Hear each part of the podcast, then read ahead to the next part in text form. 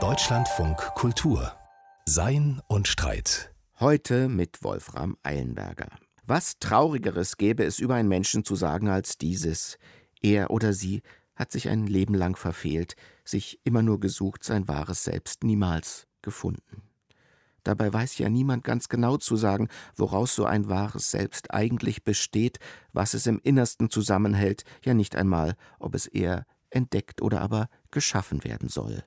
Naja, fast niemand. Denn es gibt sie natürlich, unangefochtene Champions heroischen Selbstseins, wie etwa Arthur Schopenhauer, Sören Kierkegaard oder Friedrich Nietzsche. Lässt sich von ihnen bis heute vielleicht lernen, was es heißt, sich selbst zu finden und sich selbst treu zu bleiben? Am besten fragen wir das den Autor und Journalisten Eberhard Rathgeb, denn er hat nun ein Buch geschrieben mit dem Titel Die Entdeckung des Selbst, wie Schopenhauer, Nietzsche und Kierkegaard die Philosophie revolutionierten. Herzlich willkommen bei Sein und Streit, lieber Herr Rathgeb. Ja, vielen Dank. Hallo. Herr Rathgeb, Ihr Buch beginnt mit einer Art Tigersprung aus dem 19. Jahrhundert direkt in unsere Gegenwart, denn gleich mit den ersten Sätzen schreiben Sie: Heute wird heftig über Identität diskutiert. Nietzsche, Schopenhauer und Kierkegaard hatten dafür ein anderes Wort: das Selbst. Könnte man also das zeitgenössische Schlagwort von der Identitätspolitik, wenn ich sie richtig verstehe, einfach durch Politik des Selbst oder Politik der Selbste ersetzen? Nein, so einfach ist es nicht. Aber es gibt eine Verbindung und es lag mir vor allem bei dem Buch auch daran zu zeigen, dass die Frage nach der Identität oder die Identitätspolitik einen Vorläufer hat, der viel philosophischer und tiefgründiger ist als das, was man heute unter Identität und Identitätspolitik verstehen könnte. Und dass es sich auf jeden Fall lohnt, sich mit diesen drei Philosophen und deren Selbstkonstruktion oder Selbstanalyse und Selbstsuche auseinanderzusetzen, um unter anderem auch die Frage nach der Identität philosophisch vielleicht ein bisschen tiefer abzufedern. Ein wichtiger Unterschied scheint ja zu sein, dass die drei genannten Herren das Selbst nicht vorrangig als politische Kategorie verbalisieren, sondern sogar fast antipolitisch. Es ging ihnen nicht darum, Teil einer Gemeinschaft zu sein, sondern, mit Nietzsche gesprochen, sich von den viel zu vielen abzusetzen und zu bewahren.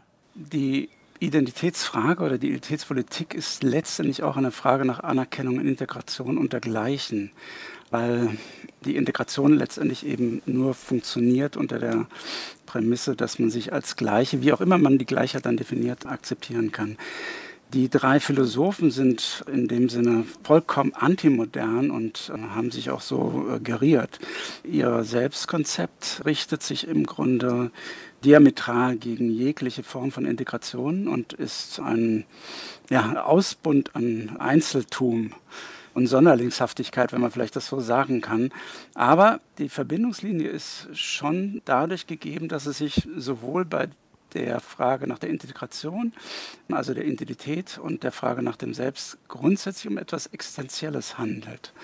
Und das meine ich mit der in die Tiefe gehen. Die drei sind im Grunde Gegner der Moderne. Sie sind antimodern. Aber das, was sie getan haben und was sie, über was sie nachdenken, kommt mir so vor, als würde das sehr gut in unsere heutige Zeit fassen. Also in die Art Postmoderne. Wenn auch mit einem gewissen, wie Sie sagten, Tigersprung. Also man muss sich klar machen, wie die Verbindung sein könnte. Wenn man heute darüber nachdenkt, warum Identität so ein wichtiges Thema ist, dann hat das sicher mit Ansprüchen von Gleichheit und Gerechtigkeit zu tun, aber auch mit einer Pluralisierung der Gesellschaft, einer Öffnung für ja. verschiedene Gruppen. Was würden Sie denn sagen, waren die hauptsächlichen sozialen Kategorien, die im 19. Jahrhundert für Nietzsche, Schopenhauer und Kierkegaard auslösend für deren Selbstsuche waren? Ich glaube, dass die Form der Selbstsuche bei den dreien stark bedingt ist durch ihre Auseinandersetzung mit den wissenschaftlichen Ausbildungsstätten, in die sie geschickt wurden und mit der Konzentration auf ihr Selbstgefühl, auf das, was sie eigentlich ausmacht. Um es durchzusetzen, sozusagen diese Kategorie des Selbst, haben sie die Moderne damals wahrgenommen als eine Macht, die auf Politisierung drängt, auf Demokratie, auf Integration und die mit Mehrheiten operiert. Und das wollten die drei nicht. Und das hängt damit zusammen, dass ihr Radikalitätsanspruch sehr aristokratisch ist. In dem Sinne, dass sie sagen, es kommt existenziell absolut auf den Einzelnen an. Und da ähm, gibt es große, große Reibungsflächen. Und die drei, kann man sagen, da sie, also wenn man das so zusammenfasst, antimodern sind, haben sie sich auch von dieser Gesellschaft etwas abgekoppelt. Aber diese Abkopplung führte eben dazu, dass das Extrem, das sie gedacht haben, umso klarer, umso deutlicher wird. Und wenn man heute versucht, Gesellschaften und so weiter zu beschreiben und man rekurriert auf Systemtheorien, die dafür ja auch auf der Hand liegen, dann würde ich sagen, dass gerade für diese moderne Beschreibung von Gesellschaften die drei sehr kompatibel sind. Mhm. Das sind ja drei Außenseiter, die auch selbst ihr mhm. Außenseitertum kultiviert haben. Es sind aber Außenseiter mit einer Hierarchie.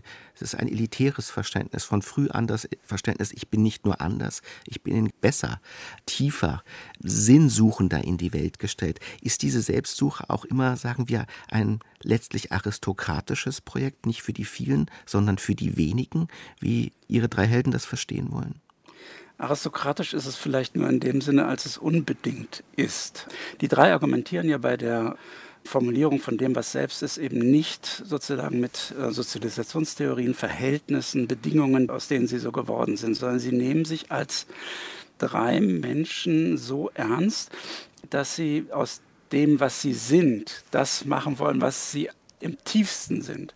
Insofern ist das Aristokratische nur eine Radikalisierung, eine andere Denkform. Also sie verweigern sich diesen im 19. Jahrhundert ebenso aufgekommenen Vorstellungen von, dass das Einzelne bedingt sei durch die Allgemeinheit. Das Darf ich da kurz einhaken? Weil das scheint mir ja ein unheimlich radikaler und auch bis heute anstößiger, vielleicht sogar unplausibler Gedanke.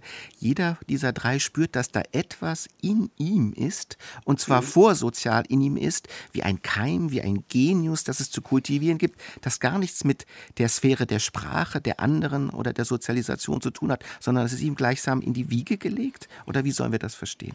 Die drei sind unglaublich aufmerksam auf ihre Entwicklung.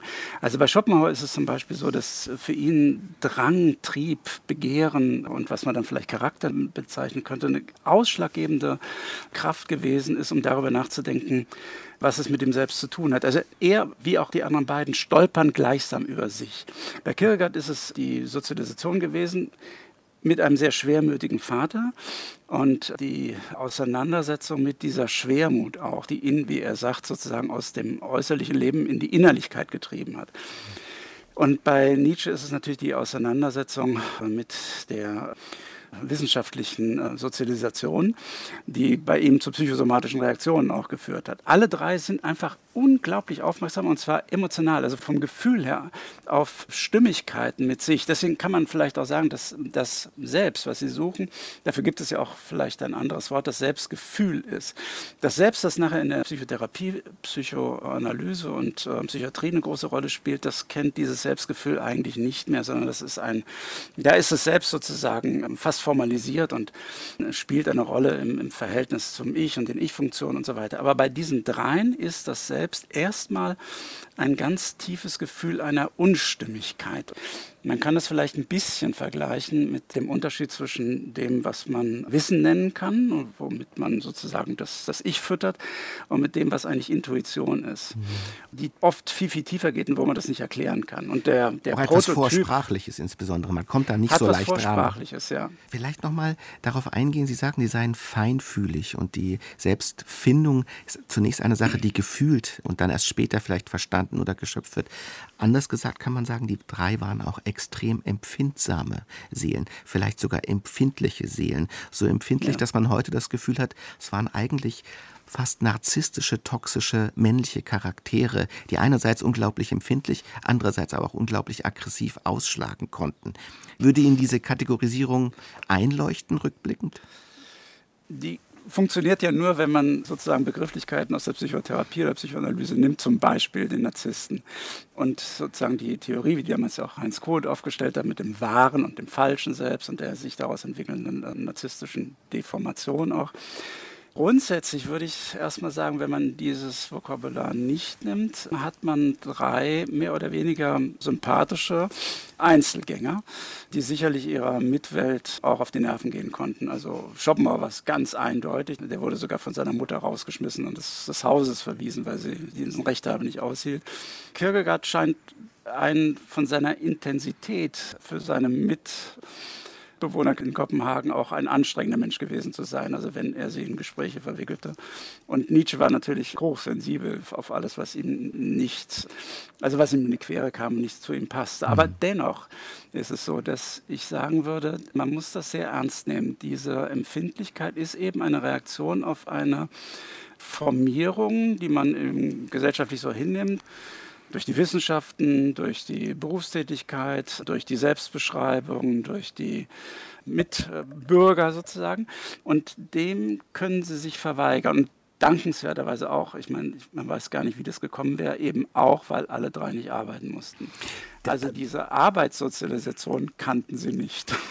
Ja, aber sie kannten noch etwas anderes nicht, weil wenn wir von Selbstfindung sprechen, dann ist ja auch die Liebe oder zumindest die Beziehung zu einem anderen Menschen ein extrem wichtiges Moment. Und ihre drei Helden zeichnen sich bei vielen anderen Gemeinsamkeiten mhm. auch dadurch aus, dass sie ein hochproblematisches Verhältnis zu Frauen, insbesondere Frauen als Partnerinnen entwickeln. So problematisch, dass sie diese Partnerschaften eigentlich nie dauerhaft oder auch nur initial eingehen wollten. Ist das für Sie ein Moment gewesen, wo sagen, was ist da eigentlich das Problem dieser drei Selbstheroen mit dem anderen Geschlecht? Da muss man dann eben sozusagen auch zurückgehen und da müsste man das genau wissen, welches Verhältnis hatte Schopenhauer eigentlich zu seiner Mutter. Der Vater ist früh gestorben. Die Mutter war, glaube ich, fürsorglich, aber auch irgendwie dominant. Sie schrieb eben einfach auch sehr gut, war eine Schriftstellerin. Bei ihm dauerte das ja eine Weile. Sie unterstützte aber den Sohn. Bei Kierkegaard starb auch die Mutter und er war sozusagen unter der Fuchtel kann man nicht sagen, aber doch sehr stark im Einflussbereich dieses schwermütigen Vaters. Und Nietzsche starb auch der Vater sehr früh und er ähm, war der, ja, muss vielleicht auch sagen, kleinbürgerlich Mutter mit ihren Bildungsambitionen sehr ausgeliefert. Also all das müsste man jetzt dann auch berücksichtigen, um dann zu sagen, wie war es möglich, äh, dass die drei eben solche Schwierigkeiten hatten, überhaupt Beziehungen äh, zu Frauen aufzunehmen die auch immer sehr unterschiedlich mhm. thematisiert sind.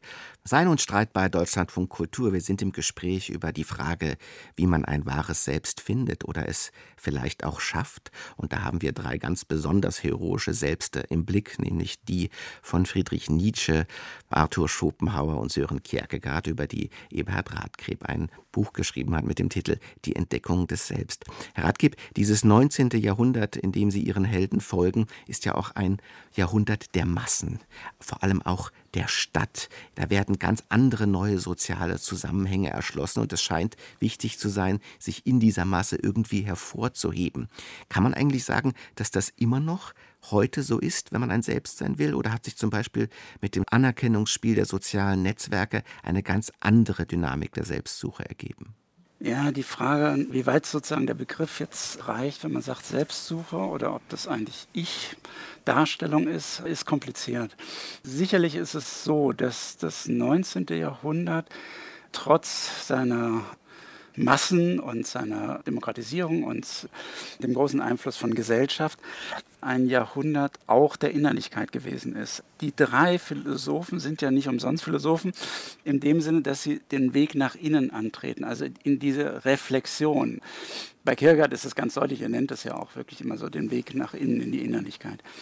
Und da würde ich doch einen großen Unterschied zu heute machen. Heute würde ich eher sagen, auch dass das Wissen im Gegensatz zur Reflexion eine größere Rolle spielt und eben auch eine Äußerlichkeit, die ich jetzt nicht bewerten möchte, aber eine Äußerlichkeit, die dazu führt, dass sozusagen Identitäten oder selbst ich, wie immer man das nennen möchte, schneller erkannt werden.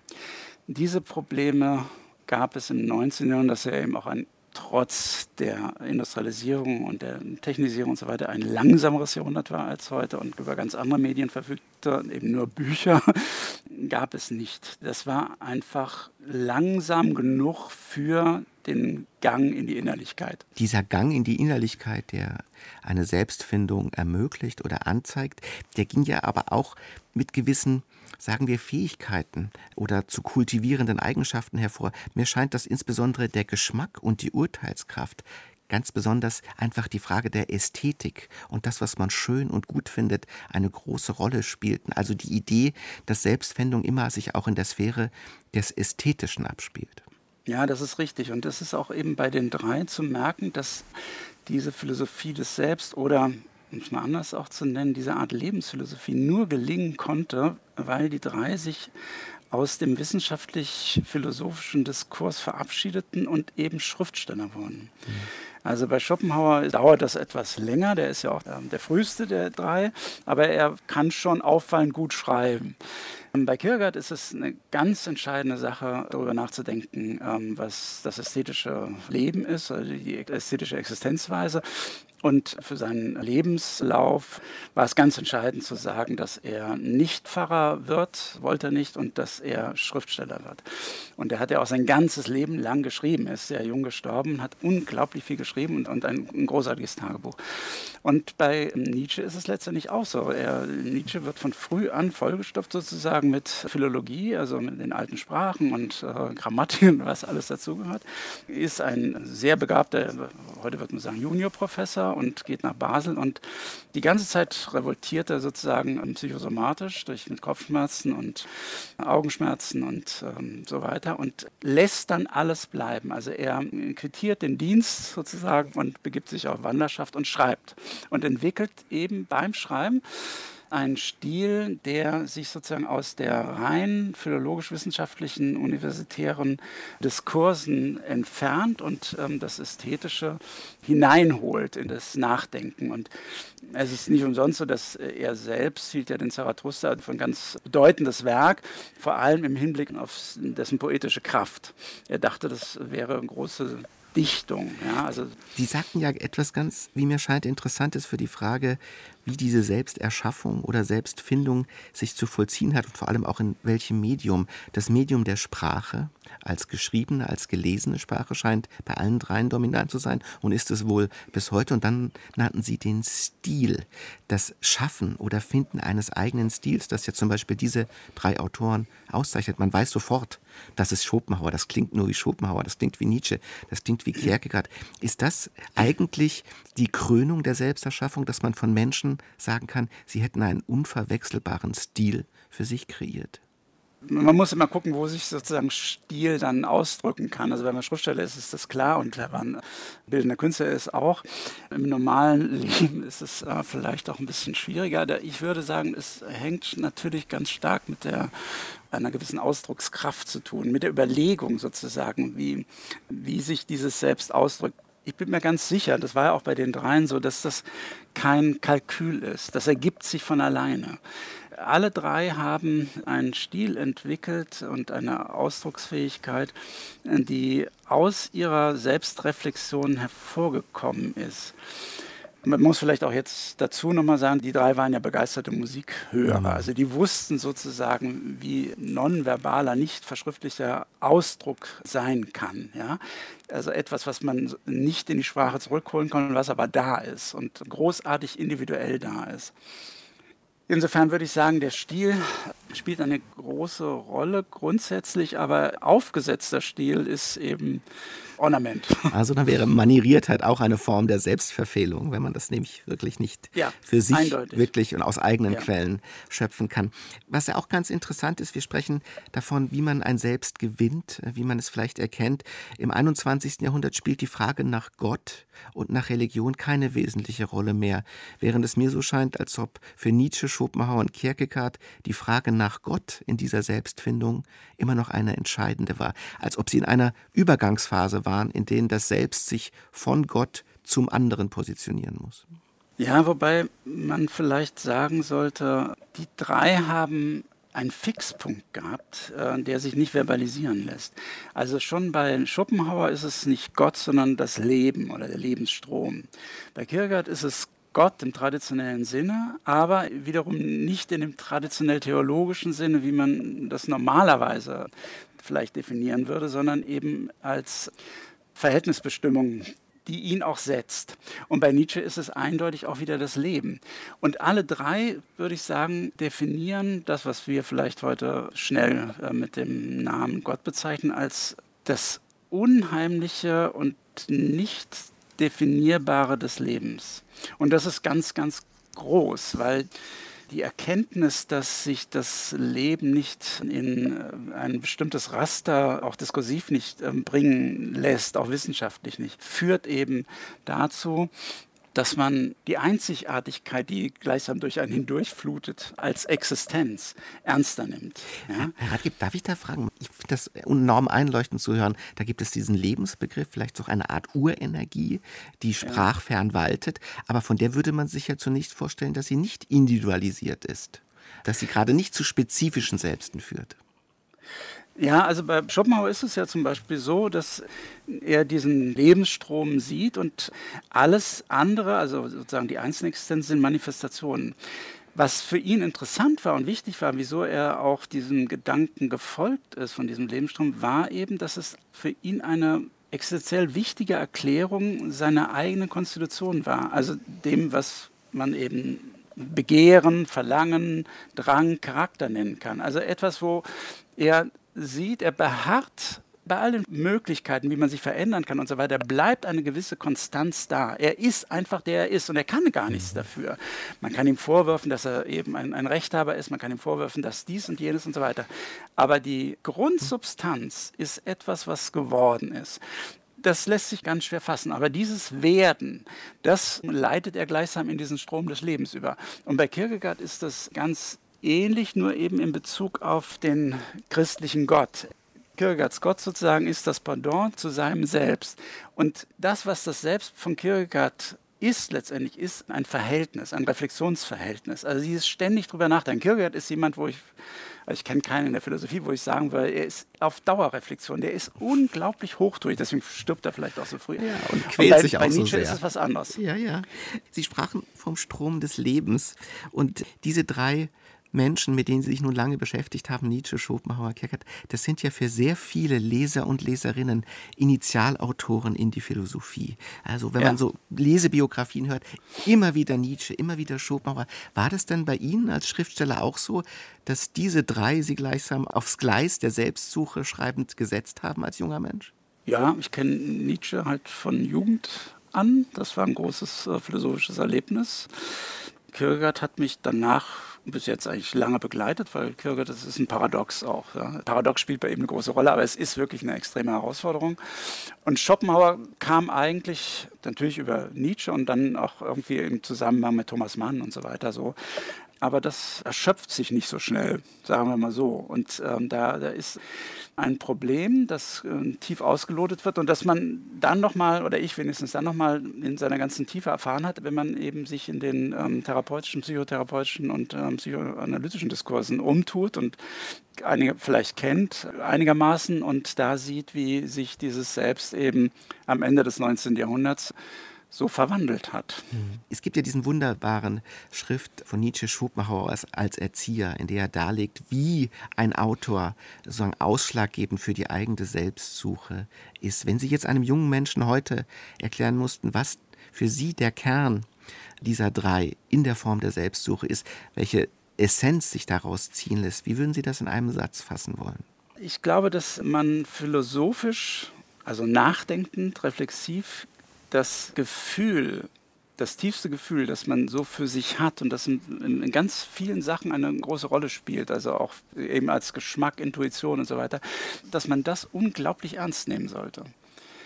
Das ist sozusagen der dunkle Anfang, aus dem man kommt und das dunkle Ende, in das man geht. Also ich bin mir auch ganz sicher, dass man am Ende seines Lebens vielleicht nochmal ein Aufflackern hat von diesem entscheidenden Selbstgefühl. Dann will ich mal ganz zum Abschluss an Ihr Gefühl und Ihre Intuition appellieren, wenn ich Ihnen eine Frage stelle. Stellen Sie sich vor, Sie würden am Ende eines langen Lebenskorridors vor der Option stehen, durch eine von drei Türen ins Freie zu gehen. Auf der ersten, Herr Ratgeb, steht, erkenne dich selbst. Auf der zweiten steht, werde der du bist. Und auf der dritten, überwinde dein Selbst und erkenne als nichtig. Welche Tür würden Sie wählen? Ja, werde der du bist. Das ist die Tür, durch die sie aus tiefstem Gefühl gehen würden. Das ist ein Imperativ, dem wir alle noch gerne folgen. Und ihr Buch, Die Entdeckung des Selbst, Nietzsche, Schopenhauer, Kierkegaard und wie sie die Philosophie revolutionierten, gibt dazu sehr viele Winke wie auch dieses Gespräch. Herzlichen Dank, Herr Ratgeb, dass Sie heute hier waren. Ja, herzlichen Dank. Dass es sich bei Entschuldigungen um Höflichkeiten handelt, die wesensgemäß zu spät kommen, hat gerade in jüngster Zeit und gerade in der Bundespolitik zahlreiche Ex-AmtsträgerInnen nicht davon abgehalten, sich vor ihrem Abgang noch einmal aus tiefstem Herzen zu entschuldigen, wie etwa die ehemalige Familienministerin Anne Spiegel oder auch Susanne Hennig-Welsow, Ex-Vorsitzende der Linkspartei. Nur einer widersetzt sich standhaft dem Trend Ex-Bundeskanzler und Putin-Spezi Gerhard Schröder. Im philosophischen Wochenkommentar denkt Arndt Pollmann darüber nach, warum das sogar gut so sein könnte. Am letzten Wochenende hat Ex-Bundeskanzler Gerhard Schröder der New York Times zu Protokoll gegeben. Ich mache jetzt nicht einen auf mehr Culpa, das ist nicht mein Ding. Dieser freche Trotz, mit dem sich Schröder weigert, seine Geschäftsbeziehungen zu Putins Russland zu bereuen, sorgt für Empörung. Ist in den letzten Wochen doch geradezu ein Trend zu beobachten gewesen, öffentlich um Entschuldigung zu bitten und sich publicity-trächtig zerknirscht zu zeigen. Dieses hippe Ritual verdankt sich professioneller Medienkompetenz. Heutzutage lassen sich moralische Verfehlungen immer schwerer unter den Teppich kehren. Gleichzeitig ist ein wachsendes Gespür für Fehltritte und Mikroaggressionen zu verzeichnen, mit dem es zu einer Multiplikation von Anlässen kommt. Und seit dem Kindergarten weiß man, steht die Erwartung, du musst dich entschuldigen, erst einmal im Raum, kann man sich ihr nur noch schwer entziehen. Dann wird die Abbitte zur Flucht nach vorn. Wer das eigene Ansehen wahren will, hat Einsicht und Bußfertigkeit zu demonstrieren. In den letzten Wochen war jedoch zu spüren, dass die Öffentlichkeit mit vielen dieser Entschuldigungen nicht zufrieden war. Denken wir an Anne Spiegel, die ehemalige Familienministerin, an Boris Johnson, Will Smith oder auch an Xavier Naidu. Außer den eigenen Fans wollte ihnen niemand ihre zur Schau gestellte Zerknirschung abnehmen. Zunächst wird daran deutlich, dass man sich gar nicht selbst entschuldigen kann. Das muss die jeweils andere Seite tun. Man kann allenfalls um Entschuldigung bitten, wobei die korrespondierende Vergebung etwas nahezu Unwahrscheinliches hat, die verzeihende Person muss bereit sein, fortan von weiterer Vergeltung abzusehen, dazu müssen wichtige Bedingungen erfüllt sein. Die Entschuldigung muss aufrichtig, echt wirken. Das ist nur dann der Fall, wenn die Person einsichtig ist und ihr Handeln bereut. Sonst ist die Entschuldigung geheuchelt. Auch sollte die Entschuldigung freiwillig erfolgen. Schon daran hapert es in diesen Tagen erzwungener PR-Maßnahmen oft. Wer auf Druck hin sagt, na gut, dann entschuldige ich mich eben, hat schon verloren. Im Übrigen wird sich die Gegenseite selten mit einem lapidaren Bitte entschuldige zufrieden geben. Das Anliegen muss gut begründet sein. Eine bereits damals überforderte Landesministerin bereut ihren Urlaub inmitten einer Flutkatastrophe mit dem Hinweis auf schwere familiäre Belastungen. Aber diese Belastungen halten sie nicht davon ab, kurz darauf ein Bundesministerium zu übernehmen. Das wirkt wenig überzeugend. Solche Erklärungen sind auch deshalb heikel, weil sie vorbehaltlos zu erfolgen haben. Wer etwa sagt, ich entschuldige mich, wenn du dich entschuldigst, kann es gleich lassen. Auch wer ein relativierendes Aber anfügt, wie etwa der Bundespräsident, der mit Blick auf Putin sagt, ich habe mich getäuscht, aber wir haben uns alle getäuscht. Und noch zwei weitere Tipps. Man sollte tätige Reue zeigen und Wiedergutmachung folgen lassen. Außerdem sollte man den festen Willen demonstrieren, auch zukünftig nicht rückfällig zu werden, lieber Xavier Naidu. Angesichts dieser überaus anspruchsvollen Gelingensbedingungen wird deutlich, dass jede aufrichtige Bitte um Entschuldigung einem moralischen Insolvenzantrag gleicht. Man zieht ethisch blank. Auch deshalb sollte man sich weder unbedacht entschuldigen, noch vorschnell darum bitten. Wer sich unentwegt entschuldigt oder aber ständig auf Entschuldigungen pocht, fällt anderen rasch auf den Wecker. So auch der derzeitige Trend zur öffentlich inszenierten Zerknirschung. Denn wer diese inflationäre Bußerwartung allzu eilfertig bedient, entwertet die so heikle wie kostbare Geste. Aus Sicht einer Ethik der Entschuldigung mag einem am Ende ein Ex-Kanzler, der auf authentische Weise trotzig bleibt, lieber sein, als ein sich entschuldigender Sprechautomat im Schloss Bellevue. Ein Kommentar von Arndt Pollmann. Sind Sie eigentlich sicher, mit Ihrem Gehirn zu denken? Haben Sie mal nachgesehen, ob Sie überhaupt eines besitzen? Sehen Sie, ich auch nicht. Genau dieser Sachverhalt gab Ludwig Wittgenstein einst besonders zu denken. Eine philosophische Flaschenpost, entkorkt von David Lauer. Die philosophische Flaschenpost. Es ist ein seltsamer Zufall, dass alle die Menschen, deren Schädel man geöffnet hat, ein Gehirn hatten. Von wem stammt das Zitat? Von Ludwig Wittgenstein, einem der größten und auch schillerndsten Philosophen des 20. Jahrhunderts. Wie war es gemeint? Das Wichtigste ist zu sagen, dass der Satz nicht so gemeint ist, wie er sich anhört. Er ist in gewisser Hinsicht ironisch zu hören. Also Wittgenstein schreibt den Satz nicht hin, weil er will, dass wir ihn glauben, sondern um ihn als typischen Ausdruck einer Geisteshaltung zu präsentieren, die er gerade als verfehlt herausarbeiten will. Er will uns zeigen, dass mit diesem Satz was nicht stimmt. Der Satz stammt aus einem der letzten Manuskripte, die Wittgenstein vor seinem Tod geschrieben hat. Dieses Skript wurde 1969 unter dem Titel Über Gewissheit veröffentlicht. Darin setzt Wittgenstein sich mit dem Problem des neuzeitlichen Skeptizismus auseinander. Also mit der Frage, die seit Descartes die Philosophie umtreibt, können wir eigentlich beweisen, dass es die Welt außerhalb unseres Bewusstseins wirklich gibt? Und Wittgensteins Position zu diesem Problem würde in einem Satz zusammengefasst ungefähr so lauten, wir haben bereits die absolute Gewissheit, von der Welt, in der wir leben. Aber nicht, weil irgendeine Philosophin uns die bewiesen hat, sondern weil die Existenz der Welt der absolut unhinterfragte und auch unhinterfragbare Grund, der nackte Fels, wie Wittgenstein sagt, unseres alltäglichen Lebens und Handelns ist.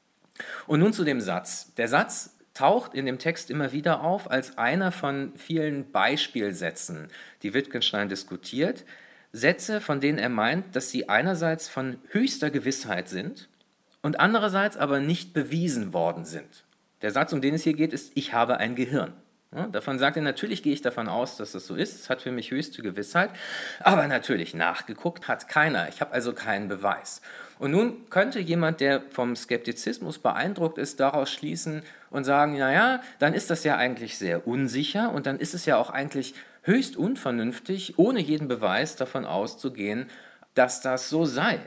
Und ein solcher Mensch müsste dann also, das ist die Pointe hier, eigentlich bereit sein, den Satz auszusprechen, den wir hier diskutieren. Der müsste eigentlich sagen, ja, was für ein Zufall, dass bisher jeder Mensch, dessen Schädel wir geöffnet haben, ein Gehirn hatte. Dass es bisher immer so war, heißt ja nicht, dass es immer so sein wird. Aber Wittgenstein will eben nicht, dass wir diesen Satz akzeptieren. Er will uns zeigen, dass das eine Absurdität ist. Und dass die Forderung, man müsse es in jedem einzelnen Fall erst bewiesen haben, bevor man es glauben dürfe, dass das eben gerade nicht das ist, was die Vernunft gebietet. Es ist keine philosophische oder vernünftige Strenge, sondern es ist vollkommen verrückt. Was sagt es uns heute? Zu versuchen, das Alltäglichste und Selbstverständlichste anzuzweifeln, heißt dem Denken selbst den Boden unter den Füßen wegzuziehen. Einen solchen Zweifel an allem wirklich durchführen zu wollen, heißt nicht, die kritische Vernunft zu verwirklichen, sondern es heißt, in eine Form des Wahnsinns abzugleiten. Allerdings eine Form des Wahnsinns, die sich selbst für die einzige wirklich legitime kritische Vernunft hält. Und jetzt spitze ich das nur ein bisschen zu und sage, die Geisteshaltung, die Wittgenstein hier vorführt, ist die Geisteshaltung unserer heutigen Verschwörungsmythengläubige, die eine offenkundige Form des Wahnsinns an den Tag legen, die sie selbst aber für die einzig legitime kritische Vernunft halten und alle anderen, die nicht so denken wie sie, für dumme Schafe.